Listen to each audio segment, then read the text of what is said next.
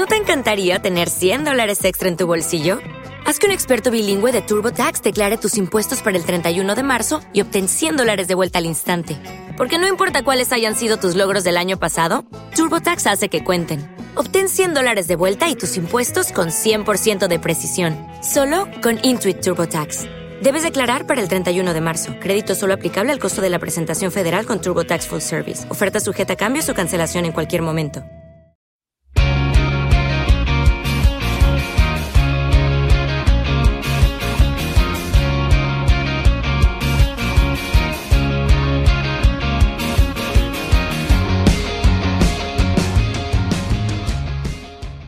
A todos, bienvenidos a un nuevo episodio de Marketing tras el coronavirus. Soy Javier Hortás y en este episodio se me ha ocurrido hablaros de una serie que muchos de vosotros ya habréis visto o conoceréis de Netflix. Esta serie se llama El juego del calamar. ¿Y por qué os voy a hablar del juego del calamar? Pues porque entiendo que, este contenido tiene ciertos activos a nivel visual que están muy medidos para intentar eh, entre comillas, vender a, una audiencia, en este caso global, la serie, independientemente de, digamos, el argumento. Que, este, que con este contenido, se, cuando tú lo ves en un tráiler, cuando tú lo ves en una preview, cuando te hablan de él y lo consigues ver a nivel visual, en una referencia, en una crítica o, o en un pequeño corte de vídeo, básicamente tú tengas un primer impacto visual que te incite a verlo. Que básicamente al final es una necesidad que se está creando hacia el usuario para que al final haya un consumo de este contenido.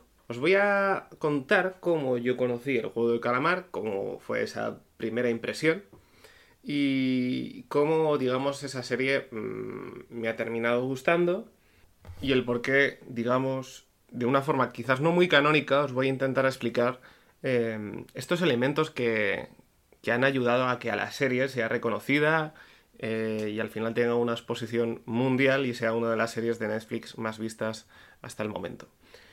En primer lugar, yo creo que es muy fácil identificar que, que los códigos de vestimenta, las máscaras que, que visten ciertos personajes de, de, esta serie, sin hacer mucho spoiler, eh, pues bueno, pues llaman mucho la atención y son un primer impacto visual que choca hacia la, hacia la audiencia de, de esta serie.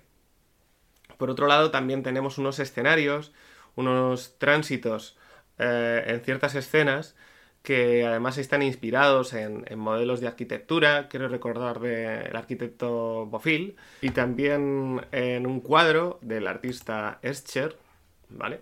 Eh, para los que queréis buscarlo, Mauritis, Maurits Cornelis Escher, ¿vale? Que es un artista neerlandés que seguramente igual si hacéis un poco de memoria, creo que recordar, yo tengo, fíjate qué, qué referencias voy a dar, creo que aparece de alguna forma en alguna intro de Los Simpsons. Eh, y en, bueno, digamos que es un poco mainstream, es uno, de los, uno de los cuadros más, más conocidos que intenta emular esa habitación de sin fin, de escaleras. Y bueno, pues eso, ese tipo de, de estructura que aparece recurrentemente con otros colores en, en, el juego del calamar, pues también ayuda a, a, darle un toque diferencial, un toque llamativo y además, mm, para más Inri, aparece en el tráiler de, de, esta serie. Por otro lado, también hay, evidentemente, eh, digamos que un activo dentro del argumento, que es un, una trama donde se mezcla un poco el tema de la violencia. Desgraciadamente es así, pero uh, la violencia, el toque um, ligeramente sangriento que tiene esta, esta serie también genera un impacto visual y se puede entender como algo llamativo y que explotan dentro del tráiler que al final es una forma de uh, vender el contenido.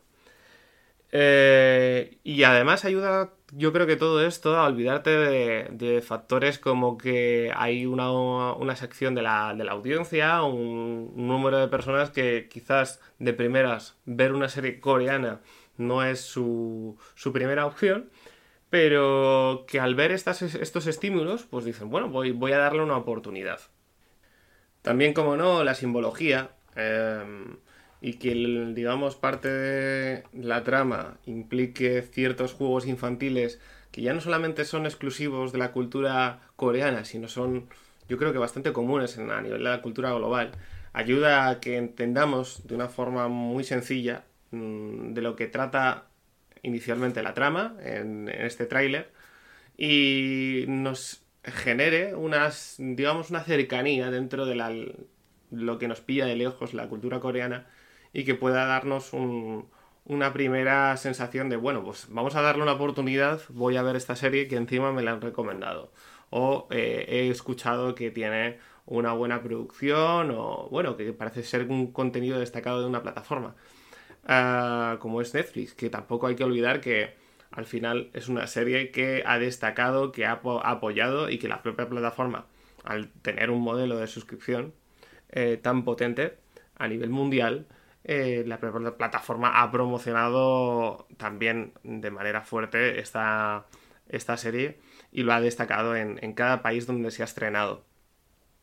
Y bueno, tampoco me quiero alargar mucho, creo que ha sido, son cosas muy sencillas de entender, mm, cosas que me han parecido interesantes de comentar. Y, bueno, pues eh, veremos a ver qué, nos depara la segunda temporada, no me quiero alargar mucho. Eh, gracias a todos por, por escuchar este podcast. Si te ha gustado, suscríbete, dale a like. Se vienen sorpresas, se vienen novedades, no va a ser simplemente estos eh, episodios yo solo yo hablando, va a venir invitados y entrevistas a este podcast próximamente. Y muchas gracias por escucharme. Eh, hasta el siguiente episodio.